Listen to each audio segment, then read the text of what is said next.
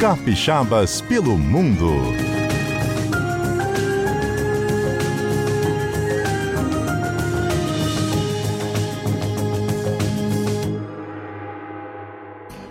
Nossa casa, amor perfeito, é mato. O teto estrelado também tem luar. A nossa casa até parece um ninho. Vem um passarinho pra nos acordar. Nossa casa passa um rio no meio.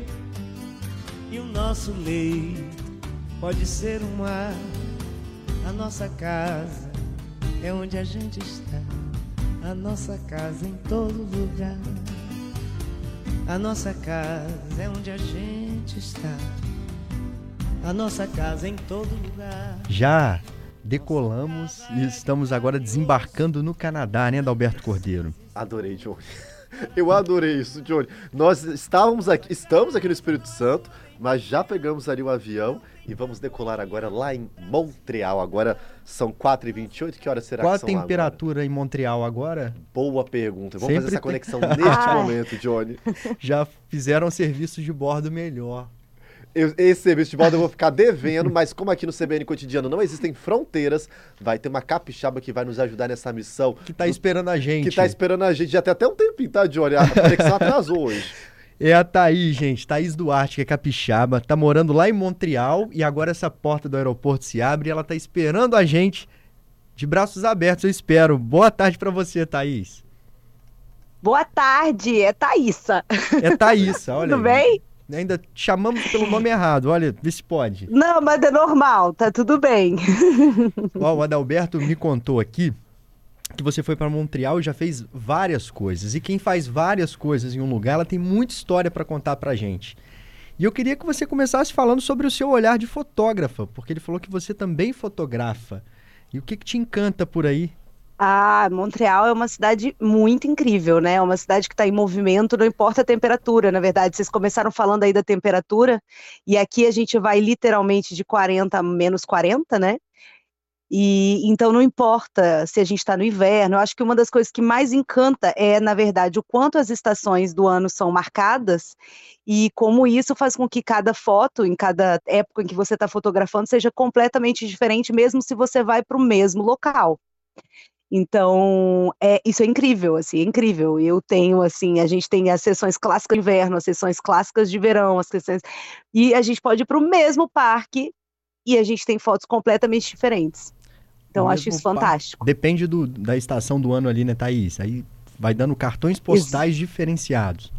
Exatamente. Aqui um dos parques mais famosos chama Mont Royal. Então, por exemplo, muita gente escolhe como locação para as fotos, porque eu trabalho tanto com fotos artísticas como fotos de família e tudo, né? Então, as fotos de família, principalmente, as pessoas querem sempre lugares, né, mais conhecidos e tudo. E é isso, a gente vai lá, faz uma foto no outono, tá tudo laranja, né? Tudo vermelho, tá chegando essa época, inclusive, por aqui, que é o inverso daí, né? Mas É, e aí é isso. olha só, rapidinho, estão chamando a gente para os destaques do Repórter CBN. Um minutinho, fica com a gente. Fico, tá bom. Repórter CBN. CBN Cotidiano de volta, a gente está conversando com a Thaisa Duarte, está morando lá em Montreal, no Canadá. Hoje o Capixabas pelo Mundo está trazendo a Thaisa para dar para a gente aqui essa visão de mundo que ela está tendo, qual está sendo a experiência dela por lá. E a Thaisa estava contando sobre as mudanças de cenário no mesmo lugar, né? Que coisa incrível deve ser isso, né, Thaisa? Não, é lindo, é lindo. Então, assim, eu tenho às vezes fotos clássicas que eu faço, tem 12 anos, quase 13 que eu moro aqui. E desde, tem, tem, por exemplo, uma árvore que eu escolhi, que eu fui tirando foto dela em todas as estações que tem perto da minha casa. Então você vê assim, a árvore sem folha nenhuma, a árvore começando a ter folha, a- completamente verde, depois totalmente amarelinha, vermelhinha, e depois essas folhas que caem novamente, todas no chão. Então é, é- e aí a neve ainda que fica nos galhos, então é, é bem bacana, é bem lindo. Fora isso, Montreal não para, assim, é uma cidade com muitos festivais, e é festival durante o inverno, festival durante o verão, festival durante o outono, pré-festival de primavera, então é uma cidade que é isso, eu acho que uma coisa que eu acho mais fantástico aqui é que não importa a temperatura, pode estar fazendo menos 15, menos 20, menos 25 lá fora e a gente vai sair para explorar, ouvir música e aproveitar a, a, os eventos que acontecem gratuitamente pela cidade, exatamente. Thaisa, boa tarde, Adalberto aqui, tudo bem? Tudo bem. Thaís, uma dúvida. Você estava falando dessas temperaturas mais extremas né, que a gente consegue observar no Canadá, menos 15, menos 25 graus. Eu queria saber como é que é a convivência de um estrangeiro com as pessoas que são naturais aí do Canadá. O povo canadense, ele é mais acolhedor, ele é mais resistente aí. Quando vocês tomam conta da rua, vamos dizer assim, vocês saem aí, como é que é essa relação dos nativos aí e das pessoas que eles consideram como estrangeiros? É, a gente chama os imigrantes, né? Aqui, é, eu acho que o, que o que Montreal é bem diferente. Bom, eu do, dizem que é muito diferente do resto do Canadá, né? Aqui a gente fala francês, hum, é a língua oficial aqui do Quebec. E, e, e, eu sinto que os quebecos, a gente chama de os quebecos, são são diferentes do são diferentes do resto canadense. Eles são um pouco bairristas, como nós capixabas, eu acho que somos também. Uhum. É, querem muito que todos nós fala, a gente fale francês, então, mas eu me sinto bem acolhida na cidade, não, não tem problemas assim. É, acho que as pessoas reconhecem o nosso esforço quando a gente está tentando falar a língua oficial daqui, que é o francês, eles percebem que a gente está querendo, então e aí rola uma certa ajuda. Mas tem tudo, né? Tem as pessoas que estão super abertas e tem também as pessoas que são um pouco mais resistentes e ficam meio bravas quando a gente chega aqui e ainda não fala o francês, né? Eles ficam meio contrariados. Tem as duas, tem as duas coisas aqui. Você está cercado também aí de pessoas que falam inglês, né? Tá bem pertinho dos Estados Unidos, o resto do Canadá também acaba falando inglês. É um empecilho para quem não consegue dominar, por exemplo, o o francês aí e visita, por é, exemplo? É, é um desafio maior, eu diria, sim. Aqui, aqui em Montreal, você consegue viver sem o francês hoje. É, assim, se, principalmente se você trabalha em áreas específicas, como tecnologia de informação, é, game, né? Se você trabalha com programação, esse tipo de coisa. Mas no Quebec, fora a Montreal, o resto do Quebec, o francês é muito forte, então precisa falar francês. O, e o inglês, normalmente, nós que somos os imigrantes, quando a gente chega aqui, inglês, normalmente a gente tem uma ideia, né? A gente até se, se, se vira bem no inglês, mas no Quebec, numa forma geral, é bem importante ter o francês, faz bastante diferença. Thaís, e como que é a vida social aí no Canadá? A presença em bares, restaurantes, boates, casas de shows. Quando traduz um pouquinho pra gente, como é que é essa vida social aí no Canadá? Olha, tô, você tá perguntando sobre vida social a pessoa errada, porque eu sou mãe de três, imigrante, com marido que também é brasileiro e capixaba, Portanto, é, nós não temos uma rede de apoio muito grande para conseguir sair. Mas As crianças cheguei, ainda não estão podendo eu... ficar sozinhas, né? Ainda não. São eu tenho gêmeas de seis anos e uma de nove, então ainda é um desafio. Mas eu posso te dizer que os bares aqui fecham em geral às duas da manhã. É, então, bares e, e mesmo casas de show, normalmente duas da manhã as coisas fecham. Então não é uma, uma noitada assim longa, né? Mas a galera sai. Tem, agora tem tido muito evento brasileiro aqui, tem tá tendo um movimento de músicos brasileiros muito legais. A gente tem forró para ir se a gente quiser. Tem um projeto interessante de rabaterapia, que é a galera que eles falam que bota que rabaterapia, raba botar raba para dançar.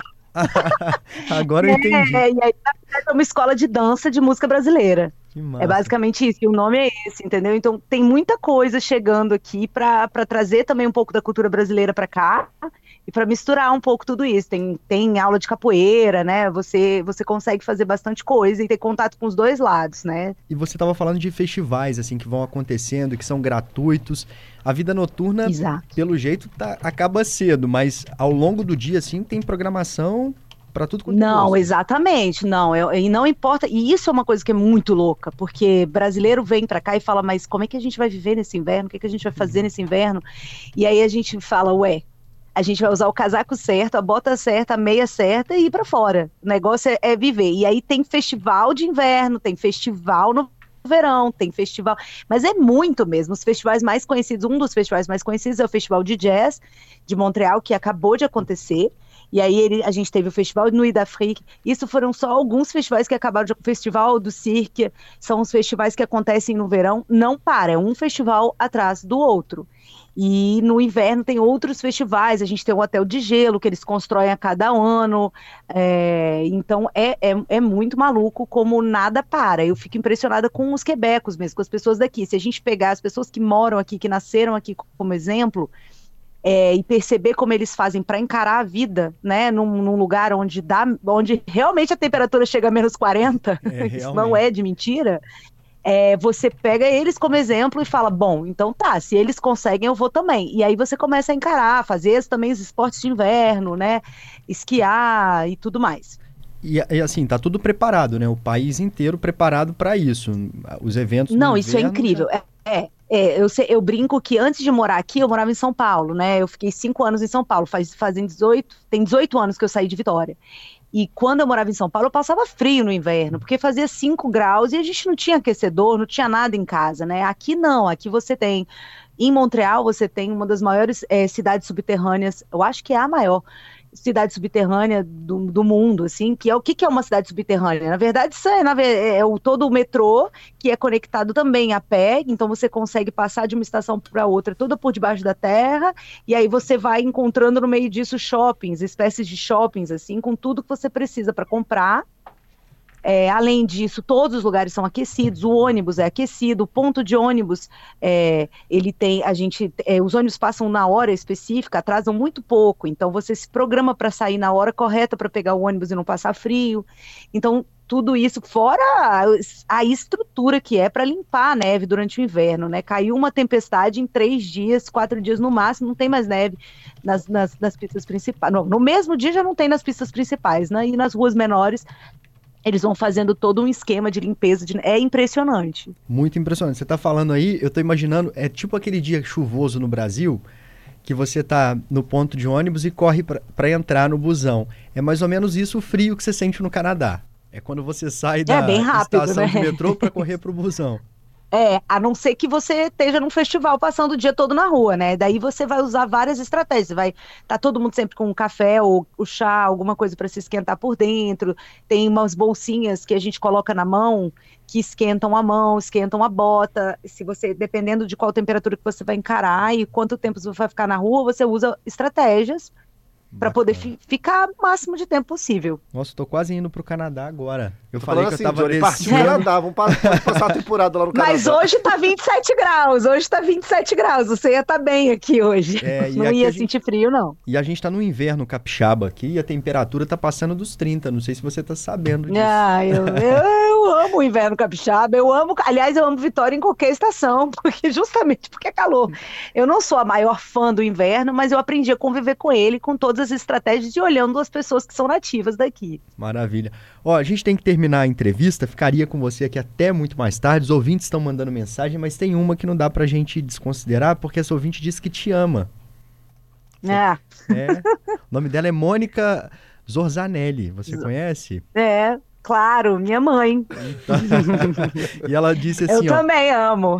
A filha é minha! Manda um beijo pra ela. É, eu disse. nem avisei que eu ia dar entrevista. Ela que deu, olha, e ela deve, deve ouvir mesmo a CBN de verdade, porque eu não avisei. Ela ouve, muita gente ouve e tá aqui super comentando essa sua experiência aí no Canadá. Obrigado, viu, por conversar com a gente hoje, Thais. Foi um prazer. Prazer foi todo nosso. Volte sempre porque as portas estão abertas para você aqui do cotidiano. Obrigada, um abraço.